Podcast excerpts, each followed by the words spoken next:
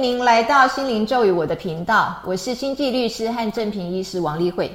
那么最近呢，我们在媒体上有听到一则新闻，是关于美国旧金山的。那么旧金山呢，相信大家都是耳熟能详的一个城市，它还曾经号称呢是世界第一的美丽城市啊，哦，旅游之都啊，就是你去美国，你大概一定要去看看旧金山，还有它的地标，就所谓的金门大桥嘛，大家一定要去看看。那再来呢，就是因为旧金山它这边又有所谓的戏谷嘛，那现在不管是 Google 啊，或是 Meta 啊、Facebook 啊、那 NVIDIA 啊，这些总部全部都是设在戏谷。那戏谷就是在旧金山，所以呢，旧金山它其实仍然是一个全球科技跟创新的重镇哦，非常重要的。那最近的这一则新闻提到的呢，就是呢，呃，联邦第九巡回上诉法院啊，他他就发布了一个禁制令。那这个叫做 an injunction，那这如果在台湾法的话，就是一个我们可以称之为是定暂时状态的假处分啊。哦，那它是其实是在去年年底的时候就发布了，但是在今年呢，因为这个旧金山市政府啊，他就是要求这个法院重新开一个听证会来听听大家的意见，这样，所以呢，在今年呢又热热闹闹，然后在九月五号的时候呢，新的一个这个决定就出来了嘛，哦。新的判决就出来了，这样。那这个到底是在告什么呢？这个是在讲呢，旧金山的警察能不能够呢去驱赶街友？如果街友他霸占了公共场所啊、地铁站啊，或是马路啊，或是人行道啊，他在那边搭帐篷过夜的话，你到底能不能够去驱赶他？或者是他把他的这些所有物啊、棉被呀，哦，然后。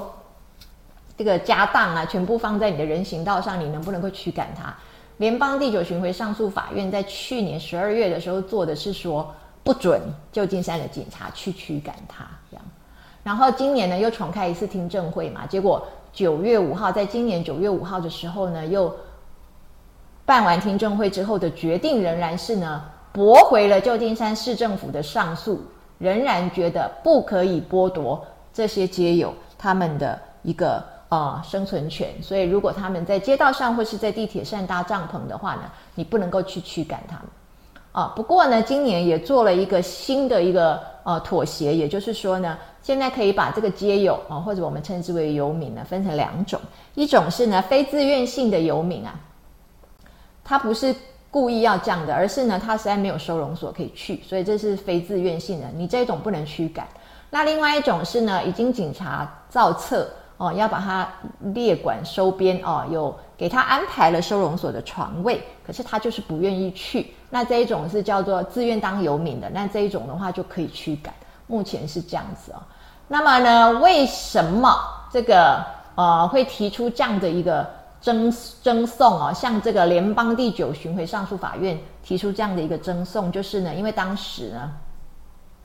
加州政府呢，试图要清理一个靠近这个高速公路交流道的一个很大的一个游民营地哦。那么，加州政府的想法就是说，营地靠近这个交流道，来来往往车辆那么多，对于这些交通的这些驾驶员呢，很危险啊。就是对于行经交流道的这个驾驶人很危险，然后特别对于进进出出的这些露营的这些游民也很危险。但是结果却。却发了这样一个禁制令，就是不准警察去清理嘛。那这个今天要来跟各位介绍一下这个美国的这个司法系统哦。就我们刚刚听到的是联邦第九巡回上诉法院，那联邦法院跟州法院它是两个分开的系统。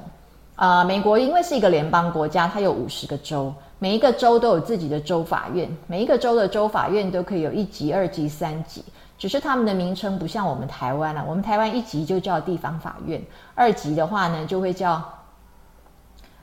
啊高等法院，然后三级的话我们叫最高法院。但是在美国的这个州法院里面，它是随便怎么样命名都可以，它有时候呢一第一级啊，它就已经叫最高法院，所以这个名称不是重点。然后另外的话，他们除了在州州的法院里面告之外，他们还有另外一个选择，就是去联邦的法院告。那么联邦的法院就不是五十个州五十个联邦法院哦，在全美国呢，它只有十三个联邦法院。那它比较处理的是跨州的问题，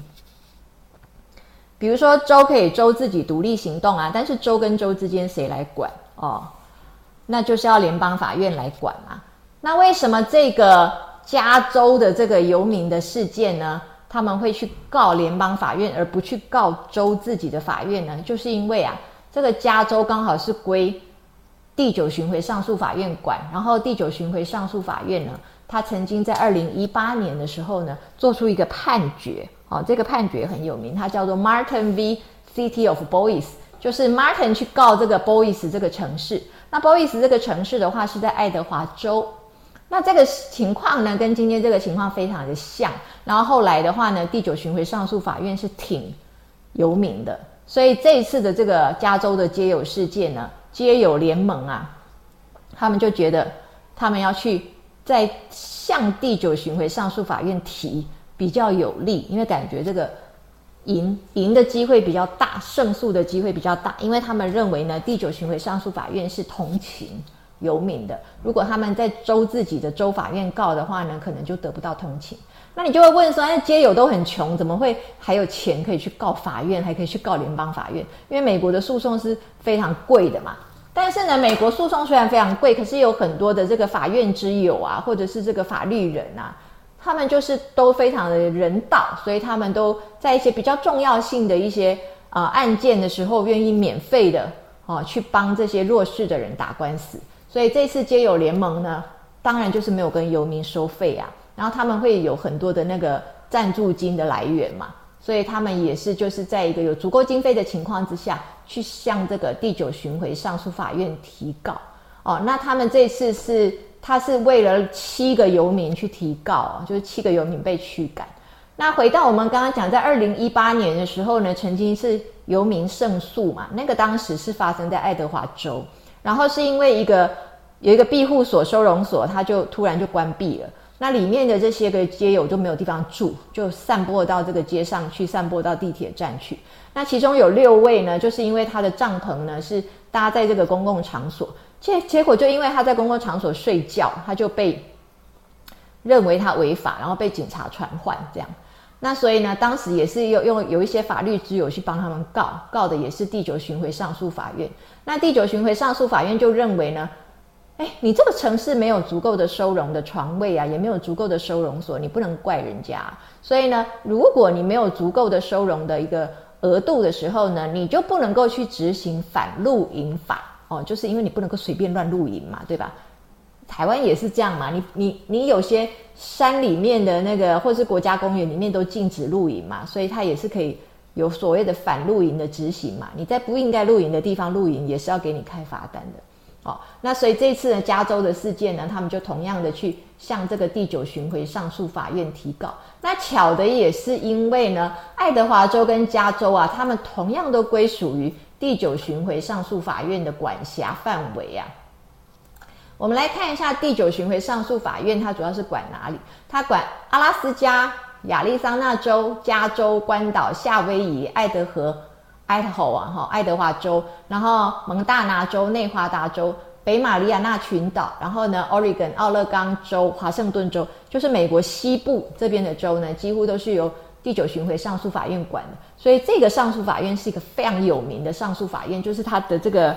那个案件很多的意思啊。那我们介绍到上诉法院，我们就要讲一下哦。我们说呢，五十个州自己有自己的州法院嘛，但是联邦的法院呢不会有五十个，联邦的法院呢全部只有十三个。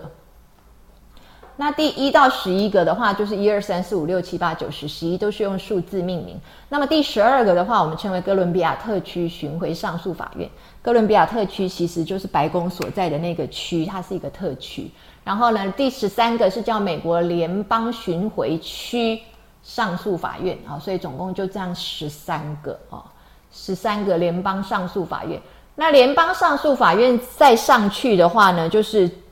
The Supreme Court 美国的这个最高法院，就是大法官在管的了。所以如果你对联邦上诉法院的这个判决不满的话，你再往下。继续告的话，就是要告到 The Supreme Court 的美国最高法院有九位大法官。但是呢，这个美国最高法院的 Supreme Court 呢，联邦最高法院呢，他们接的案子很少，所以呢，不见得你去提告呢，会让这个联邦最高法院愿意受理啊，不一定会哦。那我们来看一下呢，这个呃，今年九月的时候，这个第九巡回上诉法院又做下判决，还是不准。这个加州的警察去驱赶游民嘛。那这个到底有什么样的危害呢？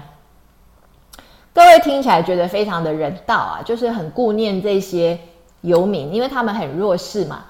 然后美国加州的这个州长，他其实是觉得非常的沮丧啊，因为他他从二零一零年开始担任啊旧金山的市长开始，然后后来才变成加州州长，他都一直呢在拨预算、拨经费来协助这个游民的一个收纳，跟协助这个游民营地的清理哈。结果这一次呢，因为这个。第九巡回上诉法院这样的一个禁止啊，他觉得非常难以去维护旧金山这个地方的居住品质，因为呢，旧金山目前已经到了这个居民呢已经减少蛮多的。以前的话大概有九十万的居民，现在剩下七十万了哦。然后因为居民减少的关系，商业当然也就是萧条嘛。然后吸毒的这个事情也有增加。那为什么会造成这样的现象？那就是请问各位，如果说。你你的住家附近有一个很大的一个游民的一个居居住地或是集中地，然后你的这个市政府又不能够驱赶他们，那你你个人觉得您会愿意继续住在那里吗？大家稍微将心比心想一下，也就可以了解了嘛。好，我们下一周再跟各位继续的介绍呢，美国旧金山他们现在呢面临到了什么样的一个困境？好，已经不再是那个所谓世界第一的旅游中心了。我们继续跟各位介绍这个游民篇，谢谢各位。